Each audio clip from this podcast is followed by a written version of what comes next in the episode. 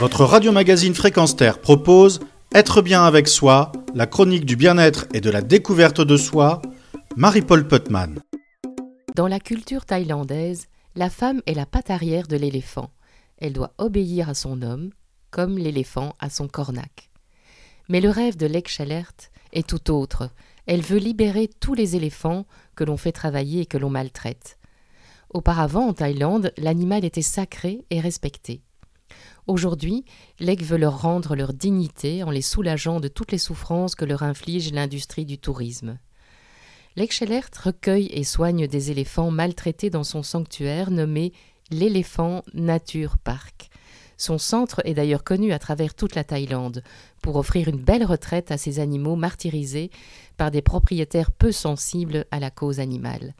Cet activiste consacre sa vie à soigner et sortir ses éléphants de ces conditions désastreuses. C'est en 1992 qu'elle recueille un premier éléphant. Sa mère disparue, il est trop jeune pour être exploité et ses propriétaires ne peuvent le garder. Après d'âpres négociations, elle achète cet éléphant pour le sortir d'une maltraitance annoncée s'il retourne chez ses propriétaires. Ce sera le premier d'une longue série de combats. Au départ, elle a simplement construit une sorte de hutte et a proposé aux touristes un premier écotourisme avant l'heure et de venir juste regarder ces éléphants libres et heureux.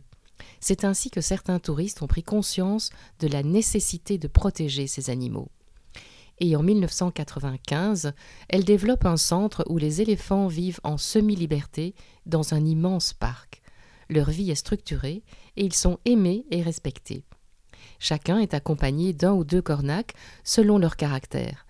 Les cornacs les accompagnent dans tous leurs faits et gestes, leur donnent à manger, les baignent, les suivent dans leurs promenades, etc. Ce sont de vrais parents. Il y a environ une soixantaine d'éléphants dans ce sanctuaire et à l'accueil, une majorité d'entre eux ont des troubles psychiques en plus de leurs blessures causées par les coups de crochet. Le tourisme est très important pour la Thaïlande, mais l'éléphant est traité comme une machine à sous. Alors, l'Excellert est régulièrement menacé, harcelé, intimidé, car malheureusement, l'argent fait la loi. Toutes ces menaces ne l'empêchent pas d'y croire, et elle ne veut pas baisser les bras. D'ailleurs, pendant le confinement, elle est allée aider d'autres parcs afin de nourrir les éléphants laissés à l'abandon puisque le pays était privé de tourisme. Bien qu'elle se dit ne jamais être en paix, elle veut ouvrir les yeux d'un maximum de gens et elle est convaincue que l'amour peut guérir beaucoup de choses.